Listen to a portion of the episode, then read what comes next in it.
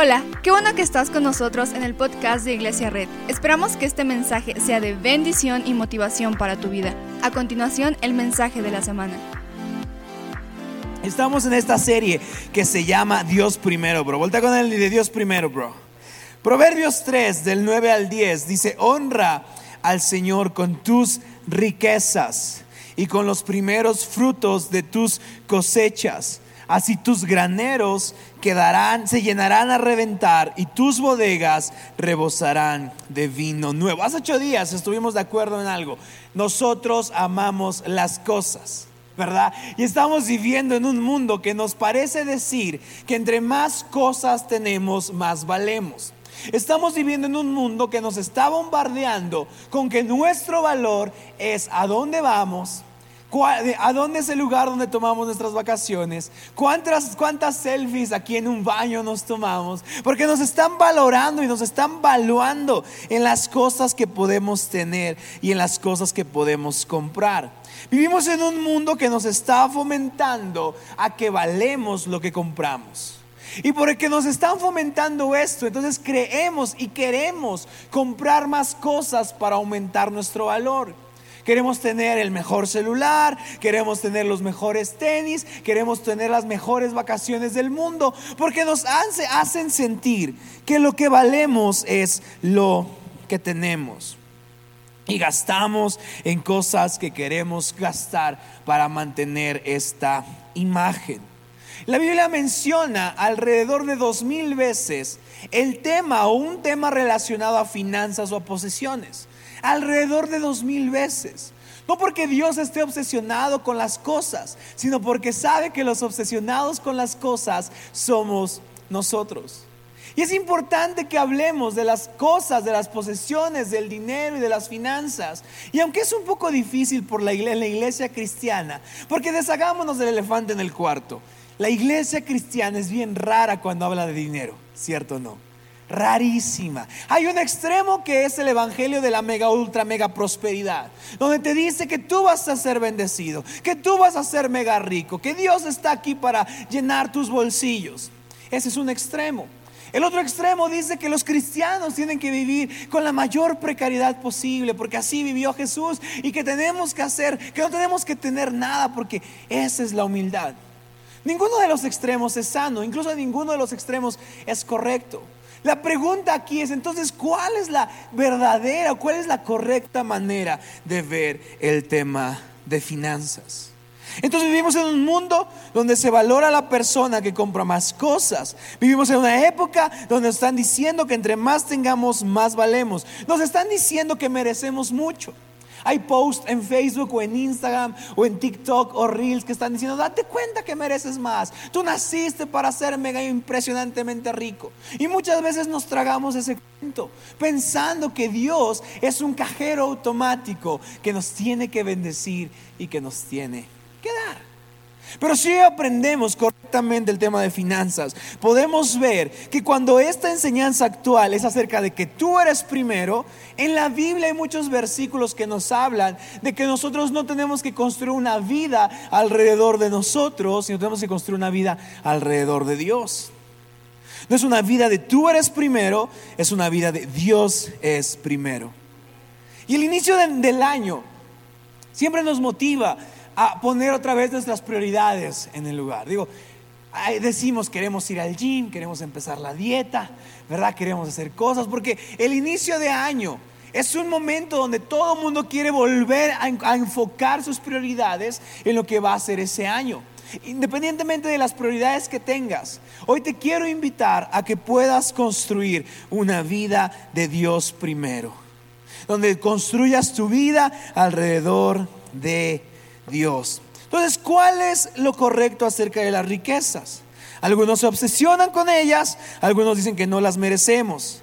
Algunos están obsesionados pensando que Dios es un cajero automático, algunos dicen que tenemos que vivir todo el tiempo con la mayor precariedad posible. ¿Cuál es el verdadero, lo que dice la Biblia, lo que creemos en red?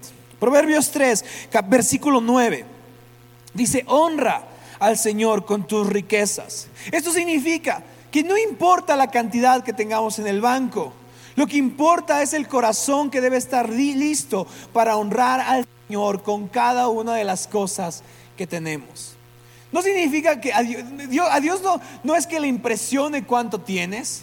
A Dios no le impresiona cuánto ganas. A Dios lo que le impresiona es un corazón de alguien que tenga su riqueza, que sea un peso o que sean dos, que esté dispuesto a honrar al Señor con cada peso que entra en sus manos y en su cartera. Date cuenta cómo Dios no está obsesionado con el coche que manejas. Dios tampoco te quiere dar el modelo, el modelo más nuevo. Dios tampoco te quiere dar una casa en el fraccionamiento más exclusivo. Yo sé que la gente aquí lo puede lograr y yo veo hoy una iglesia manejando el coche de sus sueños, viviendo en las casas de sus sueños y tomando las vacaciones de sus sueños, pero porque están dispuestos a honrar al Señor con cada peso que tienen. Yo sé que Dios te puede bendecir si tú estás dispuesto a honrar al Señor con cada peso que toca tus manos. Entonces date cuenta como no es acerca de mucho, mucha riqueza, ni tampoco es acerca de nada, nada de dinero, es acerca de honrar, es acerca de un corazón que está todo el tiempo queriendo honrar al Señor con lo que tenemos. Entonces en la iglesia cristiana es un poquito difícil hablar de este tema porque se han hecho algunos malos manejos, yo lo entiendo. Pero hoy te quiero explicar qué se refiere con honrar al Señor con tus riquezas. Regularmente cuando damos, damos lo que nos sobra. ¿Verdad? Saliste a tomar un helado con alguien que, te gustaba y que estás como que así. Y ves a alguien que te pide dinero. Ya, ya apartaste tu, bolsillo, tu, pasaje en el otro bolsillo, ya está aquí, ya. O sea, tu casa si regresas. Te sobraron tres pesos. Y ves a alguien que te pide dinero y como que le das para verte bien, ¿verdad? Porque regularmente damos cuando nos sobra. Damos cuando, cuando ya acabó el estado de resultados. Ya damos cuando ya nuestras utilidades son positivas. Damos cuando ya nos sobró algo. Pero la palabra honrar está estrictamente relacionada con la palabra sacrificio. Porque ¿cuántos de nosotros nos gusta sacrificar nuestra riqueza? Realmente a nadie. Realmente a nadie le gusta sacrificar su sueldo. Realmente a nadie le gusta sacrificar un poquito para ser generoso porque decimos, nos costó ocho horas de nuestro día. Nos costó dos semanas de intenso trabajo. Está difícil sacrificar. Por eso el mundo actual, el mundo normal o el mundo actual da cuando le sobra. Pero cuando Dios nos enseña a dar y a honrar al Señor con nuestras riquezas, viene algo implícito de sacrificio. Viene algo implícito de decir, Dios, mi corazón todo el tiempo está queriendo más de esto, pero yo estoy diciendo que lo que me enriquece es tu bendición, no cuánto puedo aguantar en mis manos.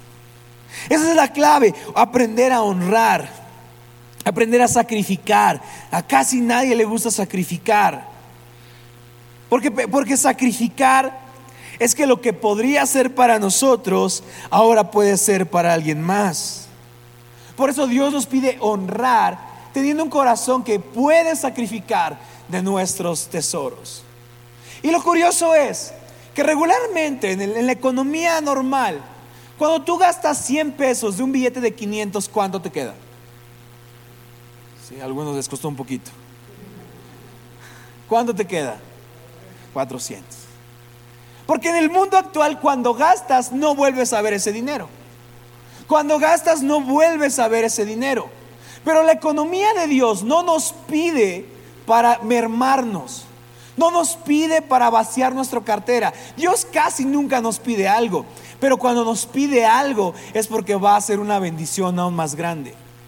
Dios no nos pide para vaciar nuestra cartera.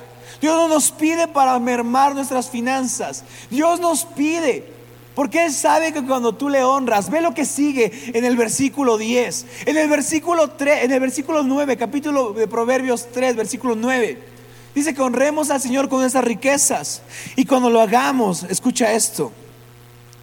Tus graneros se llenarán a reventar y tus bodegas rebosarán de vino nuevo. Algunos dicen más amén a la última parte.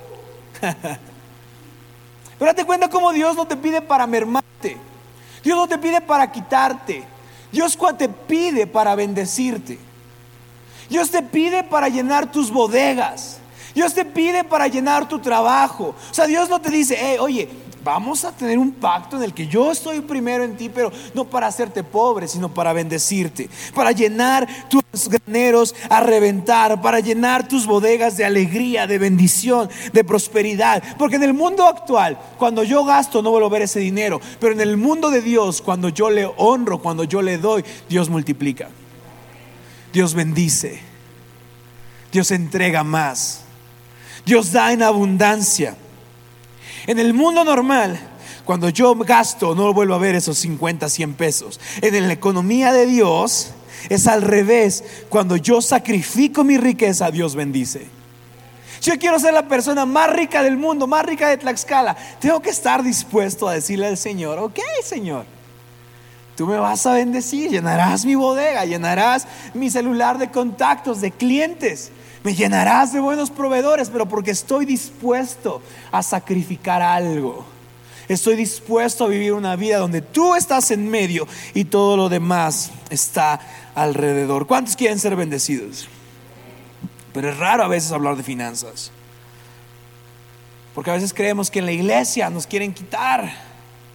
Pero cuando e, das, cuando eres generoso es para que Dios bendiga tu bodega, tu alacena tu refrigerador. Yo sé que hay gente aquí generosa que va a dar este año lo que quieran, un peso, dos pesos, no importa. Pero sé que este año no habrá un momento, un solo día en que tu refrigerador se quede sin la provisión de alimento. No habrá ni un solo día que te quedes que te quedes ansioso por no tener para seguir viviendo. Yo sé que el Señor te va a bendecir porque construyes una vida alrededor de Dios. Entonces, tres cosas por las cuales entregamos o qué entregamos. Primero, entregamos lo primero y lo mejor. Si tú tienes algún tiempo en la iglesia cristiana, sabes que al principio de cada año aquí en la iglesia entregamos nuestras primicias. La primicia no es otra cosa más que dar los primeros frutos de nuestro trabajo o de algo. Entonces te quiero invitar que la próxima semana puedas traer tus primicias. Porque vamos a dar al Señor lo primero y lo mejor. La iglesia nosotros entregamos primicias para que cuando estemos celebrando la próxima Navidad, cuando tengamos un buen pavito, cuando le hayas podido comprar los juguetes que tu hijo le pidió a Santa a los reyes, y tus amigos, amigas, vecinos, vecinas te pregunten, oye, ¿cómo te fue tan bien? Puedas decir, ah, me fue bien en el año, porque al principio mi prioridad fue bendecir a Dios, fue honrar a Dios. Claro, estuvo bien chido este año, pero en enero yo dije al Señor, Señor, tú me vas a llenar de riquezas porque mi corazón está dispuesto a sacrificar mi tesoro por ti. En Iglesia Red entregamos lo primero y lo mejor. Te quiero invitar que la próxima semana traigas tus primicias. ¿Qué puede ser? Si tienes un arbolito de limones, tiene tres limones, todos secos. Ni para taquero sirve. Tráelos delante de Dios y di, Señor, este es el primer fruto de mi arbolito. Ve mis limoncitos, todos raquíticos, pero aquí están. Bendícelos. Tienes un árbol de manzanas, tienes, no sé, si vas, si vendes pasteles, dile al Señor, Señor, aquí está el primer fruto de mi trabajo, Señor, bendícelo. Cada que hacemos primicias me encanta porque la mesa se llena. Y no es para el pastor, o sea, no crees que el pastor dice, mete su camioneta y carga todo, vámonos, no. Al final de cada reunión, la gente de la iglesia es bendecida por tu primicia. Me acuerdo que hace, hace dos años, porque el, año pasado no pudimos hacer, pero hubo playeras, hubo tazas, hubo manzanas, hubo pasteles, hubo postres y la gente se fue bendecida. Pero sobre todo, que tú bendices a alguien, sobre todo, Dios te bendice a ti con el primer fruto de tu trabajo. ¿Sabes por qué? Dar primicias, regularmente cuando damos es después de, nuestros, de nuestro mes, nuestro estado de resultados. Cuando la utilidad ya salió en verdecito, ay, bueno, ahora sí te doy. Pero primicia es algo impresionante, porque es una ofrenda anticipada. Es una ofrenda con una fe activa de que no sé cómo me va a ir este año, pero sé que estoy en tus manos. No sé, no sé cómo va a estar este año, no sé si voy a vender. No sé si mi negocio va a pegar. No sé si me vas a bendecir, pero sé que lo harás porque eres fiel. Y por eso acá está lo primero de mi fruto, lo primero y lo mejor de lo que soy, de lo que tengo. Si te toca hacer la comida, si te toca hacer la comida diario, puedes ofrendar lo primero, un arroz, lo que sea, unas tortillas lo que sea, pero dile al Señor, Señor, tú sabes que a mí me toca hacer la comida todos los días, 365 días al año. Señor, que no haya ni un solo día en mi casa que falte alimento. Que no haya un solo día en mi casa que mis hijos se queden de sin comer. Es un acto de fe anticipado. No sé cómo me va a ir en el año, pero sé que me irá bien porque Dios es bueno. Porque me entrego delante de Dios y le digo, lo primero y lo mejor es para ti. Y cuando alguien me diga en la cena de Navidad, qué bien te fue, que le digas, y ni sabía que vivir tan bien. Yo ofrendé y el Señor fue fiel. Yo le di y el Señor me sostuvo. Hubo días difíciles, pero el Señor estuvo acá. Entonces, si no, no tienes una idea de cuál va a ser tu negocio, si todavía tienes una idea, pero no sabes qué, dale algo al Señor en primer lugar. Y le, Señor, aquí tienes unos cupcakes. La neta quiero venderlos, no sé ni cómo, no sé ni cómo se va a llamar mi negocio. Es más, no sé si vayan a vender. Pero aquí estoy, diciéndote, Señor, tú eres bueno, tú eres fiel. Y es un acto de fe anticipado. O sea, no es como que, ay, gracias Dios, me fue re bien este mes, aquí hay, un, hay una limosnita. No, es, híjole Dios, no, no tengo ni cómo, mi proyección de resultado está bien chafa, pero tú eres bueno y tú estarás conmigo y llenarás mi alacena y mi refrigerador y todo estará bien. La próxima semana te invito a que puedas traer tu primicia y vamos a estar orando por ellas. Anticipo dar algo bueno, porque aunque no sé cómo será mi futuro, Dios está en mi futuro y Dios es bueno. También entregamos lo que bendecimos. Desde la historia de la semana pasada, Jesús alimenta a 20 mil personas. Te pregunto algo. Sabes, hoy a alguien, regularmente no bendecimos el origen de nuestro dinero. Si mañana vas a ir a trabajar, regularmente vas en la combi pensando, ay, le tengo que ver la carota a mi jefe. Es renojón, remalhumorado. Hoy alguien tiene que empezar a bendecir el origen de su dinero. Mañana alguien tiene que levantarse, llegar a su oficina y bendecir el origen de su dinero. Alguien tiene que bendecir a su jefe, a su directora, a su supervisor, a su patrón. Hoy alguien tiene que tomar esta actitud, no de queja, sino de decir, hey, te bendigo. Bendigo tu trabajo, bendigo tu sueldo, bendigo tu familia, tus hijos, tu esposa, los bendigo. O mañana alguien tiene que levantarse y bendecir el origen de su trabajo, el origen de su dinero y decir, patrón, jefe, socio, te bendigo. Mañana alguien tiene que levantarse y bendecir el origen del dinero de sus hijos. Mañana antes de que se vaya tu mamá tienes que bendecir, decirle mamá, bendigo lo que hoy vas a ganar. Uno dos pesos lo bendigo. Alguien tiene que bendecir el, sueldo de sus padres, el sueldo de su mamá. Alguien tiene que bendecir el sueldo de sus abuelitos, el, sueldo de sus hermanos, el sueldo de sus primos. Alguien tiene que bendecir a alguien. Porque en Iglesia Red bendecimos el origen de su dinero. Yo quiero decirte esto, bendigo el origen de tu dinero. No sé cuánto ganas y ni me interesa. Ni te pedimos el 10% para hacer, hacer cálculos. Dios, soy bueno en las cuentas. No nos interesa. Yo bendigo el origen de tu dinero sea venta por catálogo, sea una empresa, sea una oficina, sea un consultorio, sea venta de alimentos, sea venta de servicios, Iglesia Red, bendigo el origen de tu dinero. Bendigo cada cosa que haces, bendigo cada cosa que vendes, bendigo a tus clientes, a tus proveedores. Y alguien tiene que levantarse mañana y bendecir a esa gente. Alguien tiene que bendecir su empresa. Alguien tiene que bendecir sus hijos.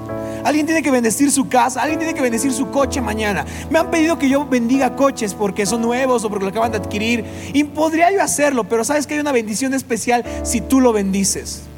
Agárrale una lucecita así, ¿verdad? A la derecha si quieres. Y dile, no sé qué hacer, pero te bendigo, cochecito. No te me descompongas, que el año pasado te descompusiste varias veces. Alguien tiene que bendecir el origen de su dinero. Bendigo tu entrada y tu salida. Bendigo el camino que vas a tomar. Bendigo la empresa donde vas a entrar, lo bendigo. Y si alguien no tiene origen de su dinero el día de hoy, también lo bendigo porque sé que el Señor no los dejará sin respuesta este año. Bendigo eso. ¿Sabes algo? Cuando Dios hace un milagro para alimentar a 20 mil personas, el pan y los peces no, no caen una tonelada del cielo, ¿sí? O sea, Dios no, Jesús no dice, oye Jesús, Dios, mándanos una tonelada. ¿Pasa eso? No. Porque sabes qué? El milagro de Jesús no cae del cielo, sale de las manos de alguien. Tenían cinco y dos, que nunca me acuerdo qué es, perdóname, soy muy mal pastor. no me acuerdo qué era, pero tenían cinco y dos. Y el milagro no cayó del cielo, la tonelada no cayó del cielo, la tonelada salió de las manos mientras se repartía. Mientras iba repartiendo y fue haciendo y toneladas y toneladas y toneladas, porque no cayó del cielo, salió de las manos de alguien.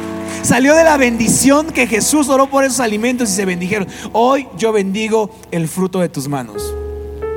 Bendigo el arte que sale de tus manos. Bendigo el alimento que sale de tus manos. Bendigo el diseño que sale de tus manos. ¿Alguien puede levantar sus manos? Esa es una No, es cierto. Quien, quien es de Ciudad de México se asustó. ¿Alguien puede levantar sus manos conmigo? Los bendigo. Los bendigo. Seas arquitecto, diseñador, doctor, seas empresario, seas comerciante, lo bendigo. Bendigo cada cosa que pasará por tus manos, cada persona, cada producto. Los cupcakes que harás serán los mejores que han probado porque bendigo el fruto de tus manos. Voltea con alguien así que tiene con las manos levantadas y dile, bendigo tus manos. Las bendigo. Mañana alguien tiene que levantarse, ya pueden bajarlas, no se preocupen. Mañana alguien tiene que levantarse en lugar de pedirle las manos a sus hijos para darles un manazo, bendíganlas. Bendiga las manos de sus papás. Hoy cuando llegues a tu casa, dile, papá, bendigo tus manos. Quizás están resecos por tanta chamba, bendícelos. Bendícelos las manos de tu mamá. Bendice las manos de tus abuelitos, de tus hijos, de tus primos. Bendícelos.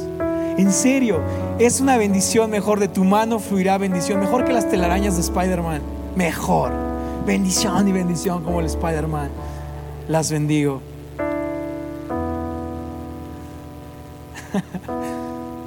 Las bendigo. Bendigo tus manos. Iglesia Red, bendigo tus manos. Bendigo el origen de tu dinero. Bendigo tus manos. En tus manos hay mucha bendición. No sé, alguien, alguien, alguien realmente necesita creerlo. No sé quién es, pero alguien, no quizá todos. Pero bendigo tus manos. Bendigo tus manos. No sé qué pasa por tus manos, pero lo bendigo. Que bendita sea el origen de tu dinero y tus manos. Por eso somos generosos. Yo hoy bendigo tus. Yo, yo, yo hablo de generosidad, no para pedirte promesas o pactos, no para que me entregues tu coche o tu celular. Yo hablo de generosidad hoy para bendecirte. Mi trabajo no es pedirte, es bendecirte. Mi trabajo no es decirte, tienes que dar, ah, ganaste tanto, ¿cómo te fue este mes? ¿Ya cayó el aguinaldo? Órale, órale. No, eso no es mi trabajo, mi trabajo es bendecirte. Y si con la bendición que yo te puedo dar, que el grupo de alabanza te puede dar, si con esa bendición tienes el mejor sueldo de, tu vida, el mejor trabajo de tu vida, gloria a Dios. Y si quieres ser generoso con eso, gloria a Dios. Pero mi trabajo es bendecirte. Es lo primero que voy a hacer cuando hablamos de generosidad. Bendecirte. Bendigo el origen de tu dinero y tus manos. Sabes, también damos. También cuando damos, nos hacemos socios aquí en la tierra de algo que sucede en el cielo. Lucas 16, 8. Y voy a brincarme la, el primer el primer, la primera frase. Dice, es que los que son de este mundo en su trato con los que son como ellos son más astutos que los que han recibido la luz. Perdón por lo que voy a decir, pero no a veces como cristianos somos los más burritos con nuestro dinero. ¿No a veces parece que a la gente que no conoce de Dios como que es mejor administrador? Y este versículo dice, los que no conocen a Jesús, los que no conocen la luz, son más astutos con su dinero. Yo oro que este año recibas luz, recibas sabiduría, para que de cualquier cosa, cualquier peso que entre en tus manos, puedas administrarlo y multiplicarlo de la mejor manera. Yo oro para que hoy recibas la luz y puedas tener los mejores proyectos, las mejores ideas, las mejores proyecciones de negocio, las mejores juntas que pueda existir, las mejores ventas, conociendo la luz porque sé que el Espíritu de Dios estará contigo. En cada cosa de tu trabajo que hagas, el Señor caminará contigo.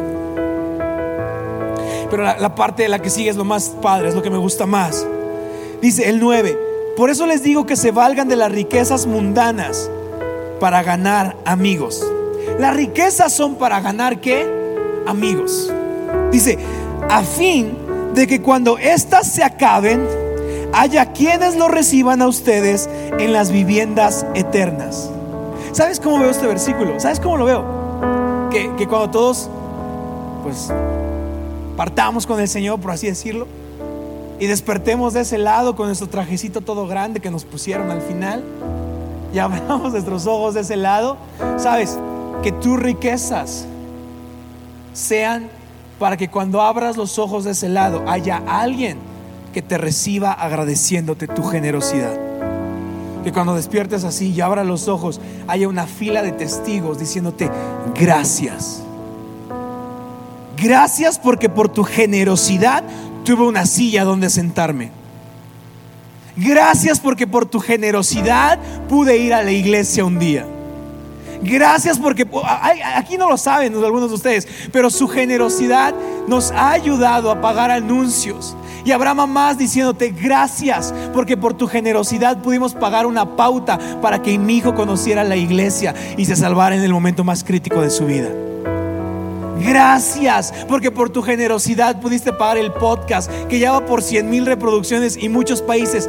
Gracias. Va a haber un hermano venezolano agradeciéndote. Y tú vas a decir, ¿y este qué? Escuchó el podcast. Hermano, muchas gracias, hermano. Y tú, ¿y este? También tu generosidad lo impactó. Gracias, gracias. Quizás no lo sabes, pero les damos, les damos desayuno a los voluntarios entre servicios. Y no es el mejor desayuno. No, es, no es lo que yo quisiera. Yo quisiera ver una iglesia que cuando vienes a servir tienes un buffet completo allá atrás que te está bendiciendo. Gracias. Gracias porque por tu generosidad, alguien que venía a servir con la panza vacía se fue diciendo, pude servir a mi Dios, hacer amigos y pude comer el día de hoy. Gracias, gracias porque por tu generosidad Gracias porque por tu generosidad hoy pudimos pagar un domingo más de estar en este lugar. Gracias, gracias, gracias. Entonces te despertarás de ese lado y habrá un chorro de gente diciéndote gracias. Y pasarás como futbolista. Eh. La gente dirá gracias, gracias, gracias, gracias. Porque gracias a ti, a tu generosidad, pude conocer el milagro más grande que existe en la humanidad, el milagro de la salvación. Gracias. Gracias. Gracias a ti, porque por tu generosidad estamos impactando un municipio, un estado, un país y lo que nos falta. Gracias por tu generosidad. Gracias porque por tu generosidad te haces socio aquí en la tierra de algo allá en el cielo. Gracias. Usa tus riquezas para ganar amigos para que te reciban del otro lado. Muchas gracias por acompañarnos. Subimos contenido semanalmente, así que suscríbete y síguenos en redes sociales. Te dejamos los links en la descripción. Nos encanta pasar tiempo contigo, así que si estás en Tlaxcala no olvides visitarnos este domingo.